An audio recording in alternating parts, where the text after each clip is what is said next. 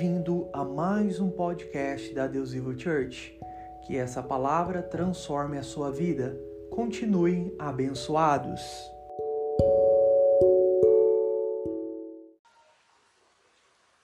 Nós estamos numa série de mensagens sobre reiniciando a nossa jornada com Cristo. E eu tenho certeza que você tem sido abençoado, porque a gente precisa entender que quando Cristo ele ele veio como homem, ser humano aqui, ele veio inaugurar uma nova aliança. Repita comigo, nova aliança. Repita mais forte, nova aliança. Foi isso que Jesus veio estabelecer quando ele veio a este mundo. E aí nós temos caminhado pela Bíblia durante esses dias que temos entendido a diferença da velha aliança, que era a lei, baseada no nosso esforço, baseado na obra, nas obras. E aí temos entendido que a graça, a graça de Deus, a graça é o próprio Jesus, é o favor imerecido, não mais baseado no meu esforço, mas no esforço de Jesus. Sabe, Deus, Deus hoje, nos dias de hoje, Ele não quer a sua obediência. Isso, Deus não quer a sua obediência, Deus quer a sua crença. Nós lemos semana passada um texto onde que fala que nós temos que levar a nossa mente cativos à obediência de Cristo. A obediência de Cristo nós temos que levar a nossa mente. Ele foi obediente no nosso lugar. Lembre-se sempre, a obediência que Deus aceitou, a obra que Deus aceitou foi a obra de Jesus Cristo, porque ele cumpriu a lei. O padrão de Deus de santidade era 613 mandamentos. Jesus foi e cumpriu os 613 mandamentos enquanto esteve na terra. Por isso Deus aceitou a obra dele. Deus aceitou a obra dele. Então, agora, a partir do momento que eu creio em Cristo Jesus, a partir do momento que eu creio nele, ele começa a habitar dentro de mim. E aí eu começo a viver uma vida correta pela obediência dele, pela obediência de Cristo. E eu queria começar hoje falando sobre o primeiro milagre que Jesus fez. O primeiro milagre de Jesus que foi transformar água em vinho num casamento. Vocês lembram da história? Jesus está numa festa de casamento e de repente acaba o vinho. E aí, a mãe de Jesus Jesus, acabou o vinho, acabou a alegria da festa. E aí, Jesus transforma água em vinho naquele dia. E sabe, eu queria explicar para vocês hoje qual que é o real significado desse, desse milagre de Jesus. Porque vocês precisam entender que Jesus veio para inaugurar uma nova aliança. Repita comigo: Jesus veio para inaugurar uma nova aliança. Jesus veio para isso, inaugurar uma nova aliança. Olha o que diz, abre a tua Bíblia, João capítulo 2, versículo 6. Pega a tua Bíblia aí no teu celular, ou se você não trouxe Bíblia, acompanha no telão. João 2,6. Olha o que diz. Ali perto havia seis potes de pedra. Repita comigo: seis potes de pedra. Do tipo usados por, pelos judeus para as purificações cerimoniais. Em cada pote cabiam entre 80 e 120 litros. A primeira coisa que você precisa olhar para esse texto que nós lemos aqui é que estavam seis potes. João, quando ele fala que estavam seis potes, o número, todo número na Bíblia tem um significado. O número seis aponta para o homem. Adão foi criado no sexto dia. O número 6 sempre aponta para o homem. João descreve que havia seis potes. O número 6 aponta para o homem. O número 3 ele é um número completo. Nós somos um ser triuno, espírito, alma e corpo. Deus é Pai, Filho, Espírito Santo. Três é um número completo. Se você vê lá em, Apocalipse, em Isaías, se não me engano, Isaías 6,3, vai dizer que quando os serafins eles vão adorar a Deus, eles falam santo três vezes: Santo, Santo, Santo é o Senhor dos exércitos. Porque o número três é um número completo. Por isso, o anticristo é meia, meia, meia. É o homem, número do homem seis, três vezes, porque é um homem no centro por completo, meia, meia, meia. O espírito do anticristo já está em nosso meio. Quando você vê o grande pastor, o grande cantor, é o espírito do anticristo, o homem no centro. Homem no centro, meia, meia, meia. E o que é interessante nesse texto é que havia seis potes. Havia seis potes. E o número seis simboliza o homem. E que em seguida, em seguida João fala que era seis potes de pedra. A lei foi colocada onde? Em pedras.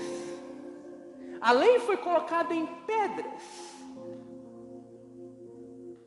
Por fim, João nos conta que os potes eram dedicados a purificações e cerimoniais. Ou seja, aqueles seis potes de água, eles apontavam para a lei.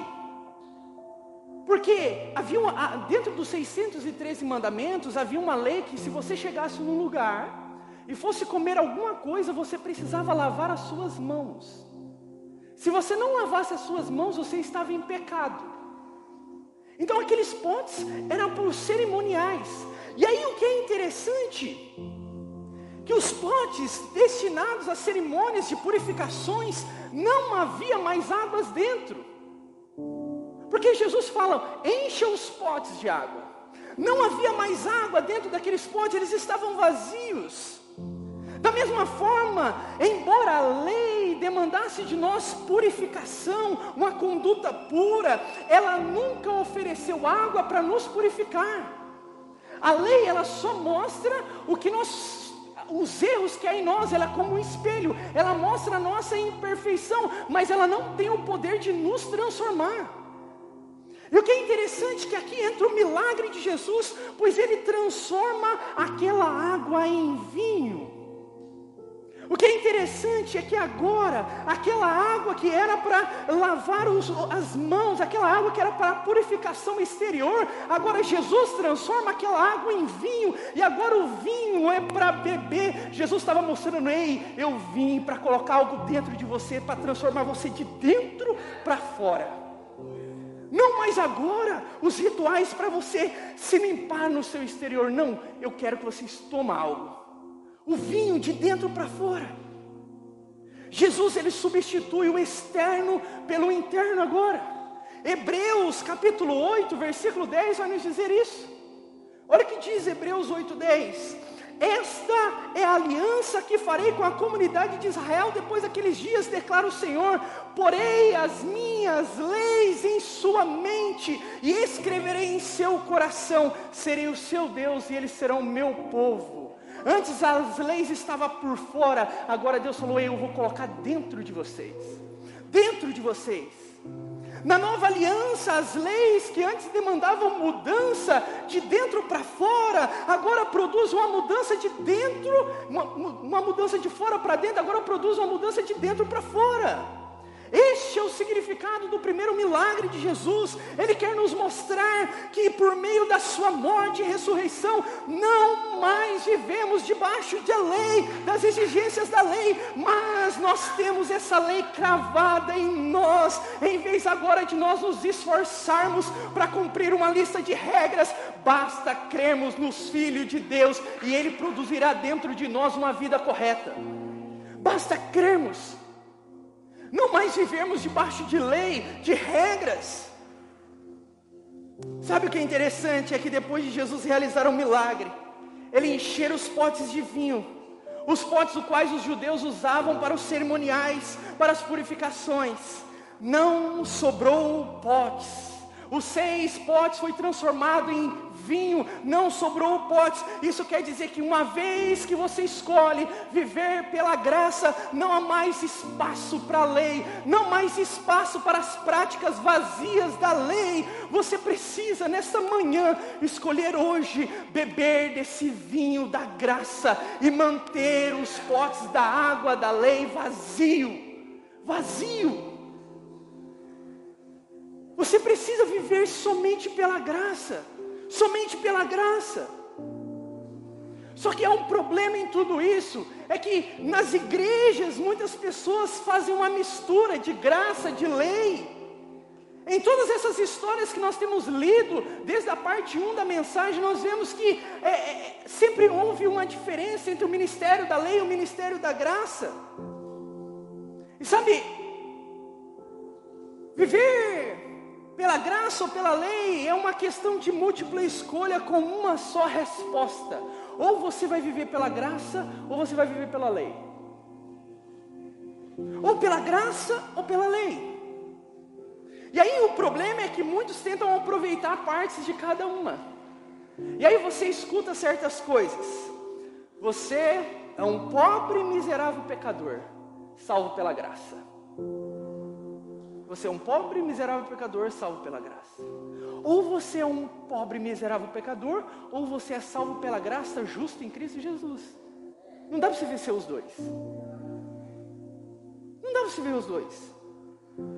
Outra expressão que nós ouvimos: Deus te salvou pela graça, mas agora você tem que se esforçar para se manter nela. Você tem que se esforçar. Não, não. Ou você não pode começar pela graça e depois continuar pelos seus esforços. Não dá, não dá.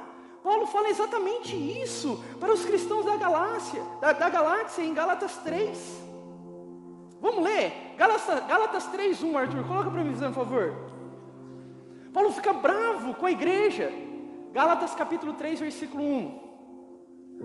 Ó oh, Gálatas sem juízo, quem foi que enfeitiçou vocês?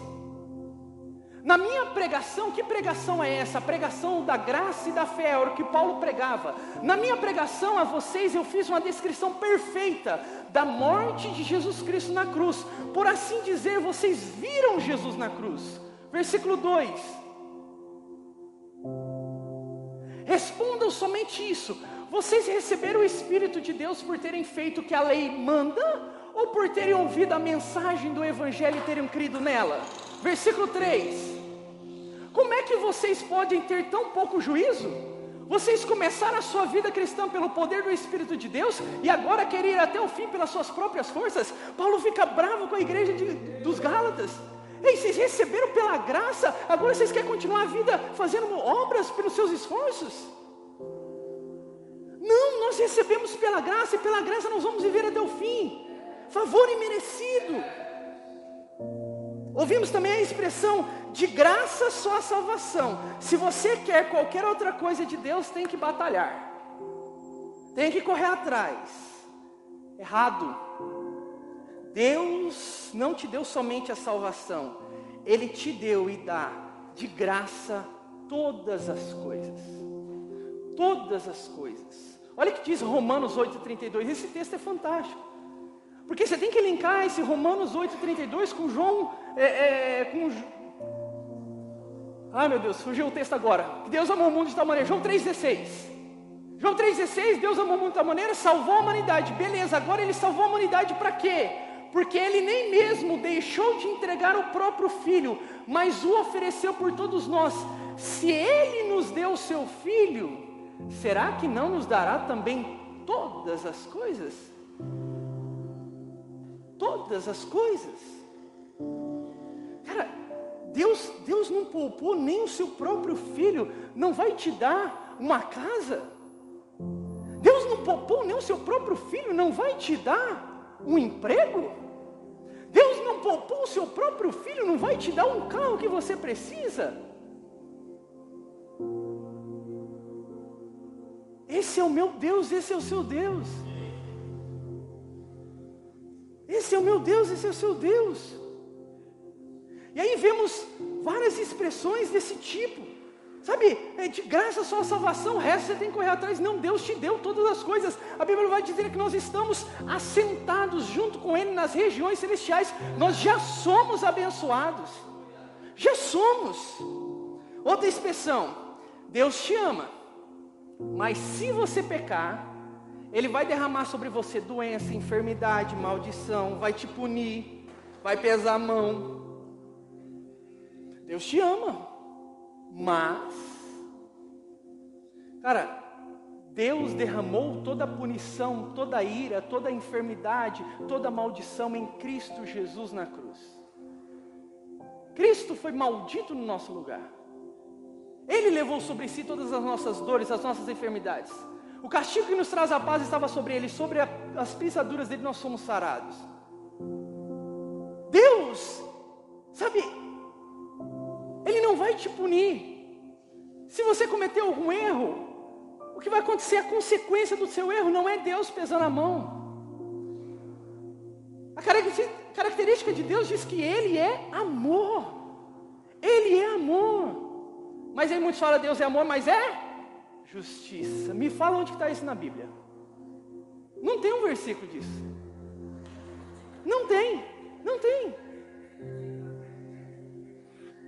Então, esses são alguns exemplos que eu dei de pessoas que misturam graça e lei. E aí, aproveitando a ilustração do vinho novo que nós lemos na última história, Jesus ele conta uma parábola que muitas vezes nós interpretamos mal ela. Mateus 9,17, olha o que diz. Mateus 9,17. Nem se deita vinho novo em odres velhos. Aliás, rompe-se os odres e entorna-se o vinho e os odres estragam-se, mas deita-se vinho novo em odres novos, e assim ambos se conservam. Sabe, muita gente interpreta essa parábola assim, ei, você precisa, você precisa melhorar a sua vida, porque Jesus não vai derramar vinho novo em odre velho. Você precisa melhorar a sua performance, você precisa melhorar a sua vida, porque senão Deus não vai derramar as bênçãos. Cara, se você olhar o contexto, os, os fariseus vieram falar, Jesus, e, e, seus discípulos, eles não jejumam? Eles não, não, não, não obedecem à lei? Como que é? E aí Jesus responde dizendo, ei, eu não, não consigo colocar o vinho novo que eu estou trazendo nas tradições religiosas. Eu não consigo colocar o vinho novo no odre velho, nessa mentalidade religiosa que vocês têm. É preciso um odre novo. Esse é o entendimento dessa parábola. Só é abençoado quem entende a nova aliança de maneira plena. Por quê? Porque em Cristo Jesus nós já somos abençoados. Você tem noção que você está sentado nas regiões celestiais agora em Cristo, junto com Cristo Jesus? Você já está. Essa semana eu estava lendo um texto, aquele texto que é, é, é, é tão interessante que ele fala assim: que ninguém arrebatará os filhos, a, a, a, vamos dizer assim, aqueles que creem em Jesus, ninguém vai arrebatar da mão de Cristo da mão de Deus. Você creu em Jesus, você foi assentado nas regiões celestiais, ninguém tira isso de você mais.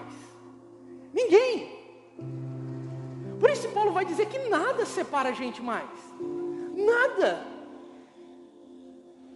Quando eu creio nisso, e eu entendo que Cristo é abençoado, eu também sou abençoado.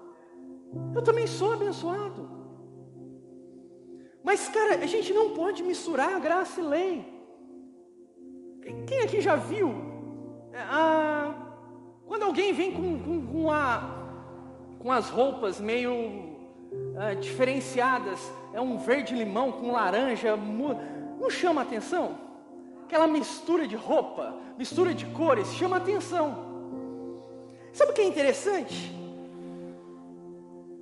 Deus, desde o Velho Testamento, Ele não gosta que a gente mistura graça e lei. Olha que interessante. Deus dá uma declaração inusitada em Deuteronômio 22, 11. Olha que declaração inusitada que Deus dá. Deuteronômio 22, 11.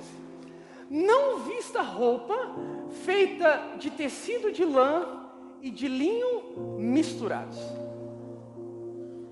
Deus falou: Ei, deixa eu dar um padrão para vocês de beleza, de roupa. Eu não quero que vocês misturem a lã com o linho. Não misture as roupas. O linho na Bíblia é um tecido especial, é separado.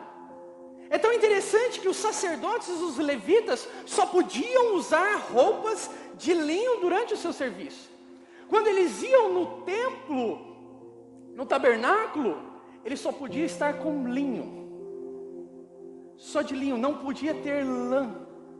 Só o linho. E que é interessante é que os anjos vistos por Daniel e Ezequiel usavam vestes de linho. Usavam vestes de linho. A Bíblia vai dizer em Apocalipse, capítulo, vers, capítulo 19, versículo 8, que o linho fino são as justiça dos santos. Estar vestido de linho significa estar vestido de justiça, mais espe especificamente da justiça de Deus. Outro lado, a lã é um tecido que Deus rejeitou para o serviço sacerdotal. Deus disse: quando vocês forem fazer o meu serviço, eu não quero que use lã, eu quero que use linho. Por que, que Deus não queria que usasse lã? Ezequiel 44, 17 vai nos dizer: olha o que diz Ezequiel 44, 17. Quando entrarem pelo portão do pátio de dentro do templo, deverão vestir roupas de linho quando estiverem de serviço no pátio do, de dentro ou no templo, não deverão usar nada que seja feito de lã. E aí, explica por isso, versículo 17, 18. Deverão usar turbantes de linho e calças de linho, mas para não suarem, não usaram cinto, não usarem cinto. A lã, ela soa Suor aponta para o esforço. Deus falou: Ei, eu não quero que você chegue em mim através do esforço, através do suor. Venha de linho, linho de justiça, sem esforço, sem suor. A lã, ela aponta para o esforço, para o suor. Por isso Deus falou: Ei, não misture lã com vinho, não misture lã com, com linho. Por quê? Porque eu quero que vocês cheguem diante de mim sem esforço algum, descansados, descansados. Sabe, e na mesma parábola que vimos há pouco do vinho novo e odres velhos, Jesus acrescenta: ninguém põe remendo de pano novo em roupa velha, pois o remendo forçará a roupa, tornando pior o rasgo. Ele disse isso em resposta à pergunta legalista que fizeram a ele, e o que estava dizendo era o seguinte: ei, não se pode misturar nova aliança com a antiga aliança, do contrário, as duas perdem o sentido. Se você misturar a velha aliança com nova aliança, as duas perdem o sentido. A lei servia para nos conduzir até Cristo, mas se tentarmos balancear Cristo com a lei, ela não consegue nos levar até Jesus. E o pior, a Bíblia diz que quando fazemos isso, tornamos Cristo sem efeito. Cara, por isso que o que eu quero nessa série de mensagens é que você abandone a velha aliança. Abandone os seus esforços para chegar até Deus e viva plenamente pela graça. Olha o que diz Gálatas 5:4. Gálatas 5:4. Vocês que querem que Deus os aceite porque obedecem à lei, estão separados de Cristo e não têm a graça de Deus. Quando eu quero chegar até Deus com os meus esforços, obedecendo uma lista de regras, Paulo está dizendo que estamos separados de Cristo. Cara, você tem noção disso? Você tem noção disso? Que quando eu quero chegar até Deus através das minhas obras, das minha obediência, eu estou separado de Cristo. Como eu disse no começo da mensagem, a única obediência que Deus aceitou foi a de Cristo. A de Cristo. A de Cristo. Sabe, muitos de nós temos vivido essa mistura essa mistura, dizemos que estamos no tempo da graça, mas ainda confiando nos nossos próprios esforços. Sabe, cremos que Deus nos ama, mas às vezes tememos o seu julgamento, a sua ira. Dizemos que somos salvos pela graça, mas ainda estamos fazendo coisa para tentar agradar Deus ou até mesmo recompensar Deus. Dizemos que fomos perdoados, mas ainda estamos focando no pecado, nos cobrando, aceitando a condenação quando falhamos. Dizemos que estamos na graça, mas ainda deixamos o acusador tomar conta da nossa mente. Nós não podemos viver essa mistura. O pecado foi resolvido na cruz. Eu não foco mais no pecado, eu foco no perdão. Eu sou plenamente perdoado. Eu foco no perdão. Sabe, a hora da gente mergulhar completamente no oceano da graça. Sabe, você não pode pensar que, ah, Jesus morreu por mim, perdoou os meus pecados. Agora eu vou dar um jeito em tudo. Agora eu me resolvo. Não, Jesus resolveu. Te telestai. Está pago consumado. Consumado. É tempo de nós declararmos que a única resposta é Jesus. É Jesus, é Jesus, é Jesus. Só Ele é capaz de transformar as nossas vidas. Só Ele. Só Ele. Sabe, chega de confiar em si mesmo. Chega. Chega de, sabe, aceitar a acusação. Chega de tentar conquistar aquilo que Jesus já conquistou. Apenas creia. Apenas creia que Ele te vestiu de linho fino, de justiça perfeita. Você é justiça de Deus. Você pode chegar diante de Deus a qualquer momento. Porque você está vestido com linho de justiça. Que você conquistou? Que você se esforçou para ter? Não. Cristo colocou em você. De Cristo o revestistes. Você é revestido de Cristo. Sabe o que mais interessante? É que é muito bom entender que o véu do tempo foi rasgado de cima a baixo e agora nós podemos entrar na presença. Mas o amor de Deus é tão grande que ao invés de nós entrarmos na presença, Ele falou: Ei, a presença eu vou colocar dentro de você. Eu vou morar dentro de você. Por isso, não existe mais eu quero entrar na presença. Ei, a presença sou eu. A todo momento eu só a presença de Deus, porque Ele habita em mim. Por isso, no, no, no curso Alfa, a gente ensina sobre oração. Cara, eu, eu, eu orei a vida inteira errado. Eu orei a vida inteira errado. Porque quando eu ia orar, eu separava um tempo de oração. Ou, bom, eu vou orar lá na igreja. Agora preste atenção em algo. Oração é uma conversa. É uma conversa com Deus. Quando eu separo um tempo para orar, eu estou condicionando esse Deus a esse tempo. Muita gente faz até um espaço. Eu tinha até um espaço aqui, o meu canto de oração. É como que se Deus habitasse naquele canto. E Ele habita dentro de você, Ele fala com você, você fala com Ele.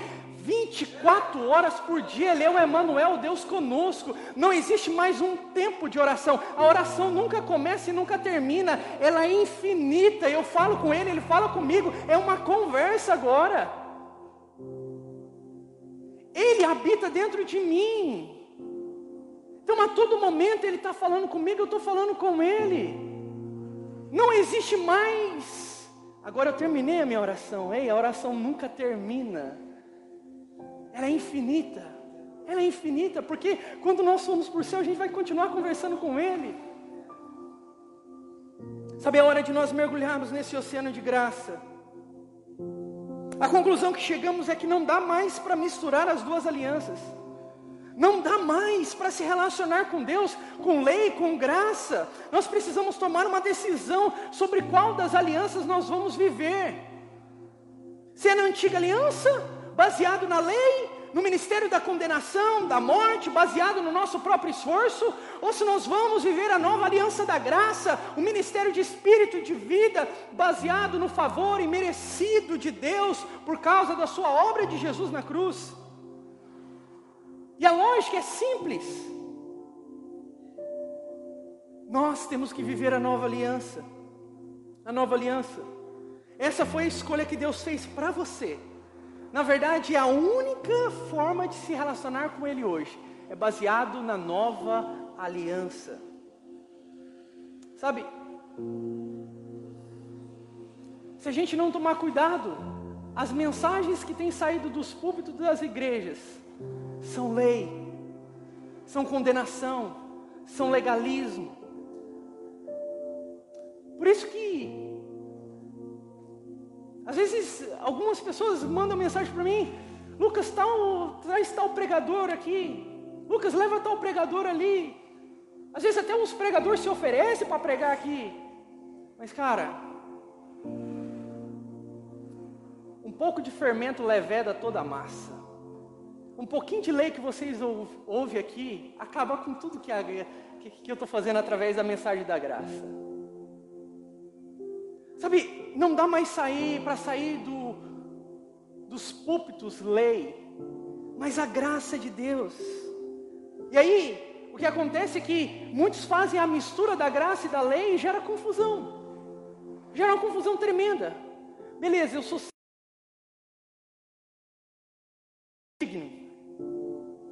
Se eu erro, aí não, não sou mais salvo, sou indigno. Hoje eu sou salvo, amanhã não sou salvo. Hoje eu sou salvo, amanhã não sou salvo. E fica nessa gangorra: salvo, não salvo, salvo, não salvo.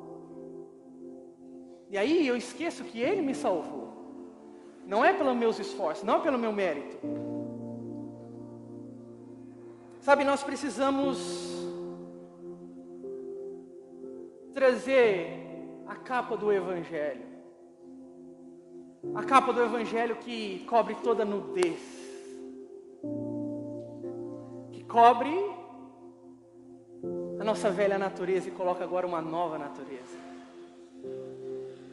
Sabe, o ser humano ele é propenso a ver e a gostar de ver a vergonha dos outros. Acho que se você andar pelo YouTube, você vai logo vai ver ali é, é, pessoas caindo e, e, aí você dá risada das pessoas caindo, você dá risada das pessoas, sabe, é, se ferrando. A gente, a gente dá uma risada, a gente gosta. O ser humano ele é isso. Alguém que passa por uma situação de vergonha e uma câmera está lá, logo a gente vê aquele vídeo e a gente começa a dar risada. Infelizmente essa é a tendência natural do homem é da risada da vergonha alheia, é da risada do erro dos outros.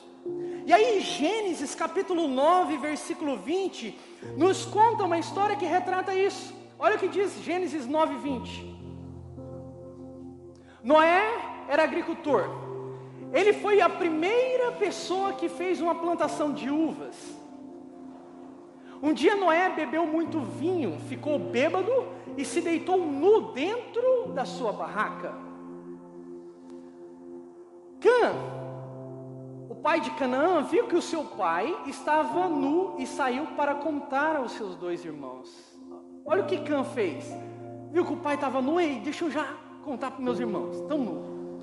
Então Sem e Jafé pegaram uma capa, repita, repita comigo, pegaram uma capa puseram sobre os seus próprios ombros, foram andando de costas, diga comigo, andando de costas, E com a capa cobriram o seu pai, que estava nu. E a fim de não verem o pai nu, eles fizeram isso olhando para o lado. Versículo 24. Quando Noé acordou depois da bebedeira, soube que Cã, o filho mais moço, havia feito. Preste atenção nisso. Noé tinha ficado um ano confinado. Confinado dentro de uma arca com mais sete pessoas, seus familiares. Imagine só um ano confinado dentro de uma arca com sete pessoas, ouvindo animais barulhentos, aquela barulheira toda. Sabe qual foi a primeira coisa que Noé fez? Plantou logo uma plantação de uva e logo encheu a cara. Não estava aguentando mais, peraí, eu vou, vou beber um pouco, vou encher a cara, você está doido. E aí ele fica bêbado, ele fica bêbado. E a Bíblia nos conta que ele ficou fora de si.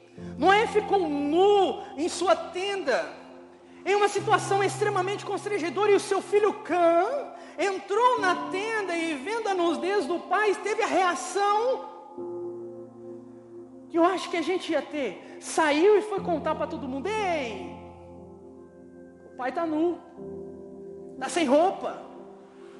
O pai está pelado. Enquanto Cã expôs a vergonha de Noé, os outros dois irmãos, sem Jafé, foram muito sábios. Eles entraram de costas na tenda. Preste atenção nisso. Eles entram de costas na tenda, recusando-se a olhar para a condição da vergonha de seu pai. Cara, e eles, eles entram, presta atenção nisso, eles entram de costas e não olha o pai nu e cobre o pai com uma capa. Cobre o pai com uma capa. Olha que interessante isso. Essas duas passagens nos mostram os dois tipos de ministérios. Lembra que existe o ministério da lei e o da graça? Cã representa o ministério da lei que vem expor a condição deplorável do homem, apontar a sua indignidade, apontar a sua vergonha, ressaltar os seus erros e falhas. Sem Jafé representa o ministério da graça que se recusa a olhar a vergonha, os erros e a nudez do homem, escolhendo em vez disso cobri-lo com a justiça de Deus. O ministério da lei, ele expõe o pecado, ele expõe a vergonha. O ministério da graça cobre. Cobre, foi o que Sem e Jafé fez.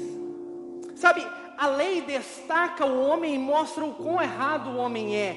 Expondo a vulnerabilidade, ela exalta o pecado. Romanos 3,20, olha o que diz Romanos 3,20. Pois ninguém é aceito por Deus por fazer o que a lei manda, porque a lei faz com que as pessoas saibam que são pecadoras. A lei aponta para o pecado. O verso 19, coloca o verso 19, Arthur, fazendo favor, Romanos 3,19. Olha o que diz: Nós sabemos que tudo que a lei diz é dito para que vivem debaixo da lei isso a fim de que todos parem de se justificar e a fim de que todas as pessoas do mundo fiquem debaixo do julgamento de Deus. A lei é para isso, é para apontar o pecado, para você ficar debaixo, sabe, da condenação. A lei expõe a graça cobre, a lei expõe a graça cobre, a lei olha a nudez, a graça provê a capa, a lei condena, a graça justifica, a lei olha para nós e a nossa insuficiência, a graça olha para Jesus, porque assim como Jesus é, nós somos neste mundo. 1 João 4,17. Cara, esse texto tem que ficar gravado na sua mente. 1 João 4,17. Assim, o amor, em, o amor em nós é totalmente verdadeiro, para que tenhamos coragem no dia do juízo.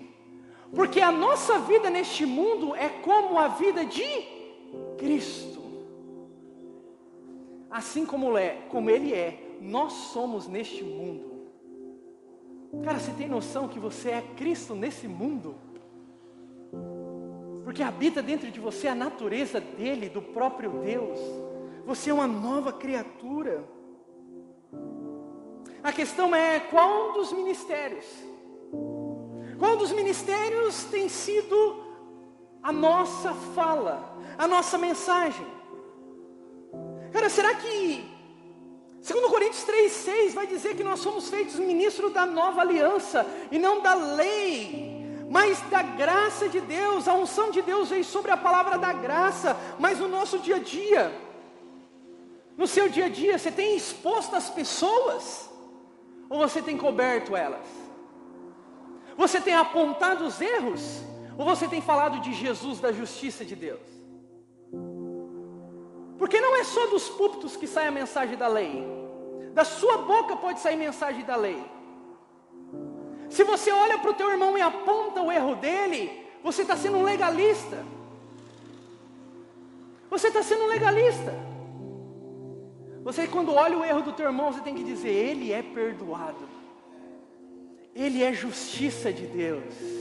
A obra que o Senhor começou na vida dele vai transformar ele até a volta de Jesus. Ele está num processo. Do que, que, que tem saído da nossa boca? Sabe, muitas pessoas têm exercido esse ministério de cão, de cã, apontando, expondo pessoas, mostrando quão frágeis, pecadoras e pobres elas são. Cara, quanto tem de pastores dentro da internet expondo o erro de outros pastores? Ministério do capeta, do diabo. Ao invés de dizer, é justiça de Deus, é perdoado, é amado. Nós não temos esse chamado, nós temos um chamado que chama, é que Deus disse para nós apresentar as boas novas, boas notícias. Se do púlpito sai más notícias, não está sendo o evangelho pregado. O evangelho pregado é de boas notícias, é boas novas boas novas. Deus nos chamou para sermos como sem Jafé, cobrindo com a capa, com a justiça de Jesus. Romanos 1,17 diz que no Evangelho se revela o quê? O que, que se revela no Evangelho? O pecado do homem? Não. Sua indignidade, as suas fraquezas? Não. A justiça de Deus de fé em fé, pois o justo viverá pela fé. Romanos 1,17, olha o que diz. O que, que é o Evangelho? Pois o Evangelho mostra como é que Deus nos aceita. Esse é o Evangelho para ser pregado, é como que Deus me aceita. É por meio da fé, do começo ao fim, como diz as Escrituras Sagradas, viverá aquele que por meio da fé é aceito por Deus. Sabe, se nós quisermos mudar o mundo, se nós quisermos mudar o mundo, nós precisamos ajustar o foco da nossa mensagem, entendendo que o Evangelho é a justiça revelada em Jesus e concedida gratuitamente a todo aquele que crê no seu precioso nome. Gratuitamente a todo aquele que crê. Se você continuar lendo a história de Gênesis 9, você vai ver que Cão foi amaldiçoado por causa de seu pai. E não é interessante? O ministério da condenação, ele traz morte e maldição, condenação. Paulo fala isso à igreja de Gálatas. Sabe, e o que o Paulo falou à igreja de Gálatas ecoa até hoje. Até hoje. Olha aqui que diz Gálatas 1:8. Gálatas capítulo 1, versículo 8. Mas se alguém, mesmo que sejamos nós ou até um anjo, anunciar a vocês um evangelho diferente, um evangelho diferente da graça e da fé, daquele que nós temos anunciado a vocês, que seja amaldiçoado. Em outras versões vai dizer que seja anátema. Se do púlpito não sai graça e fé, Paulo está dizendo, ei, que essa pessoa seja amaldiçoada. Por que se colocar debaixo da maldição da lei se Jesus não redimiu dela? Por quê? Por que permanecer sobre o ministério de Cã, tornando Cristo sem efeito? Sabe, nesta manhã, eu quero que você entenda que pare de destacar o pecado. Pare de destacar o pecado. Destaque a justiça de Deus. Lembre-se, a lei foi cravada dentro de nós. E agora, quando eu creio em Jesus, eu começo a viver uma vida correta. Eu não vivo uma vida correta pelos meus esforços. Não, eu vivo uma vida correta porque creio, eu creio em Cristo. E Ele começa a me transformar de dentro para fora. E aí eu começo a viver uma vida correta. Por isso que você vê escândalos, escândalos, escândalos nas igrejas. Porque pessoas tentando, tentando, tentando, tentando ser santas, tentando, tentando ser santas e não conseguem. Erram, falham. Porque tentam praticar, tentam sabe, fazer, é, é, cumprir as regras com seu esforço, não consegue. Você fica três meses, um ano, dois anos, três anos, talvez, sem aquele pecado, mas chega uma hora que ele volta de novo. Por quê? Porque você foi com a tua força. O único que venceu o pecado foi Jesus, e aí eu creio nele, ele entra dentro de mim, e aí eu sou mais que vencedor sobre o pecado. O domínio do pecado já não está sobre mim, a graça é isso. Quando estamos na graça, nós não temos mais o domínio do pecado. O pecado perde força, porque eu não olho para o pecado, eu olho para Cristo. Eu olho para Cristo. Sabe, não misture mais condenação. Não misture mais condenação com vida. Ou você tem a vida, ou você tem condenação. Pare de condenar pessoas. Ministre vida a elas. Diga, você é amada por Deus. Jesus pode transformar você. Jesus pode mudar a sua história. Deus nos ungiu e nos chamou para cobrir e não expor. Se Ele mesmo cobriu o pecado da humanidade, por que, que eu fico querendo expor o pecado das pessoas? Ele enviou o próprio Filho dele para cobrir o pecado da humanidade. Mas o diabo tem usado pessoas para expor o pecado das outras, para colocar elas debaixo de condenação e acusação. Essa é a nossa mensagem, é cobrir, esse é o nosso ministério. Cara, eu quero encerrar com esse versículo, 2 Coríntios 5, 21. Em Cristo não havia pecado mas Deus colocou sobre Cristo a culpa dos nossos pecados para que nós, em união com Ele, vivamos de acordo com a vontade de Deus. Deus se fez pecado no nosso lugar. Aquele que não conheceu pecado se fez por nós para que por ele fôssemos feitos justiça de Deus. Pega o teu cálice. Você é a justiça de Deus. Você está coberto de um linho fino. Por isso você não precisa mais chegar até Deus com seus próprios esforços. Você não precisa chegar até Deus através das suas forças. Sabe, semana que vem eu vou falar um pouco porque quando nós pregamos a mensagem da graça, muita gente fala assim: ah, Lucas, mensagem da graça é licença para pecar. A graça é licença para pecar. Eu quero comentar com isso com vocês semana que vem. Graça não é licença para pecar. Graça nos faz ter domínio sobre o pecado. Feche seus olhos.